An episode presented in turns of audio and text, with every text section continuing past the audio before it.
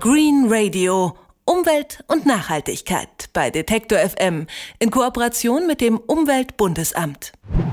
Die Waschmaschine von Amazon, die Jeans von Zalando und die Couch von Otto. Viele Menschen erledigen ihre Einkäufe mittlerweile im Internet. Wie nachhaltig die Produkte sind, die sie virtuell kaufen können, verraten die großen Online-Shops in der Regel nicht.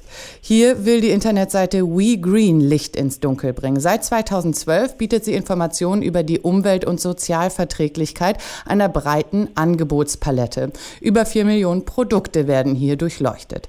Die Idee klingt gut und hilfreich für alle, die bewusster konsumieren wollen. Das Ganze soll jetzt noch einfacher über ein Add-on im Browser funktionieren. Das Crowdfunding dafür läuft. Mit Christian Böttcher, dem Chefentwickler des Startups, reden wir über das Produkt.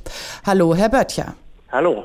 Können Sie noch mal kurz erklären, wie genau kommt die grüne Bewertung der Produkte auf WeGreen eigentlich zustande? Ähm, das ist ziemlich äh, einfach. Wir haben in den letzten Jahren sehr viele Bewertungen zusammengesammelt von äh, namhaften Ratings und Rankings, aber wir kennen auch ähm, alle Produktsiegel und ähm, haben die in eine Datenbank gespeichert. Und diese äh, Datenbank ist äh, sehr groß und mit dieser Datenbank können wir Hersteller bewerten und äh, eben auch die Produkte. Es gibt den Service seit 2012. Haben Sie den Eindruck, dass das Interesse der Online-Käufer an Informationen zu Produktbedingungen steigt?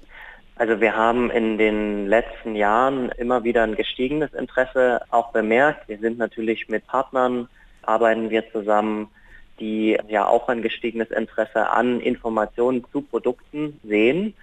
Und die Nachhaltigkeit von Produkten ist immer mal wieder ein Thema. Das schwankt natürlich jetzt auch immer mal wieder. Letztes Jahr ähm, war das Interesse relativ groß, auch 2012, wie es dieses Jahr wird. Das hängt immer ein bisschen davon ab, welche ähm, Probleme es in den Bereichen gibt. Äh, letztes Jahr war es ja das Thema nachhaltig produzierte Mode das kommt immer stärker. Also da sind wir auch ein bisschen davon abhängig, was die Leute gerade interessiert. Mhm, Sie hatten gerade Mode angesprochen. Gibt es noch andere Produkte, bei denen das Interesse besonders groß ist an den Produktionsbedingungen bestimmter Produkte? Also was wir immer ähm, stärker merken, ist, die Elektroniksparte bekommt einige Aufmerksamkeit. Das äh, steckt allerdings noch in den Kinderschuhen. Also die meisten Elektronikprodukte haben ein mittelmäßiges bis schlechtes Ranking bei uns. Das liegt einfach daran, dass bisher das äh, Interesse beim Verbraucher äh, nach nachhaltiger Elektronik noch nicht so hoch war. Ich nenne nur mal zwei Probleme. Also einmal Energieeffizienz wird, äh, ist jetzt gerade zum Beispiel ein Thema, aber auch so das nachhaltige Erden und auch die Produktionsbedingungen für ähm, die Elektronikkomponenten rücken gerade stärker in den Fokus. Mhm. Jetzt soll es eine, ein Add-on geben, also eine Software, die man in seinen Browser installiert und die Produkte automatisch in den großen Online-Stores mit der Nachhaltigkeitsampel kennzeichnet. Um die Software zu realisieren, sollten 75.000 Euro über ein Crowdfunding zusammengesammelt werden. Wie sieht's aus?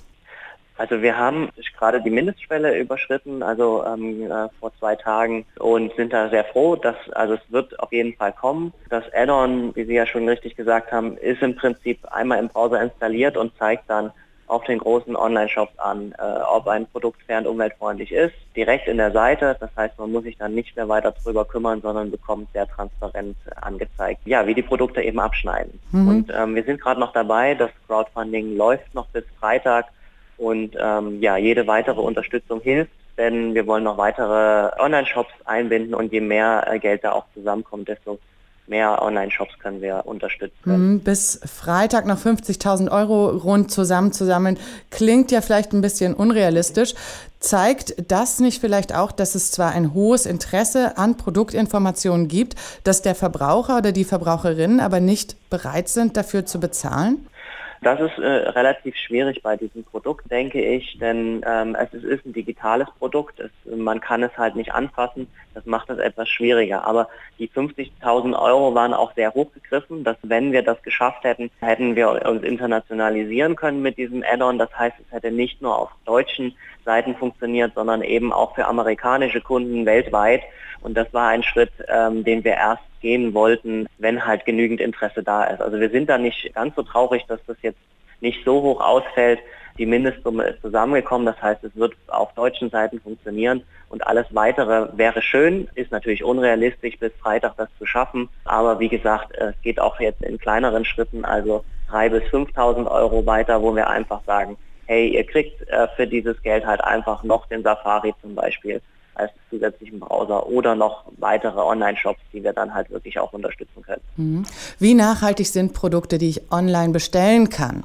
Wer sich das fragt, findet Antworten auf der Internetseite wegreen.de. Ich habe mit Chefentwickler Christian Böttcher über die Seite gesprochen. Vielen Dank für das Gespräch und viel Glück. Danke. Green Radio. Umwelt und Nachhaltigkeit bei Detektor FM in Kooperation mit dem Umweltbundesamt.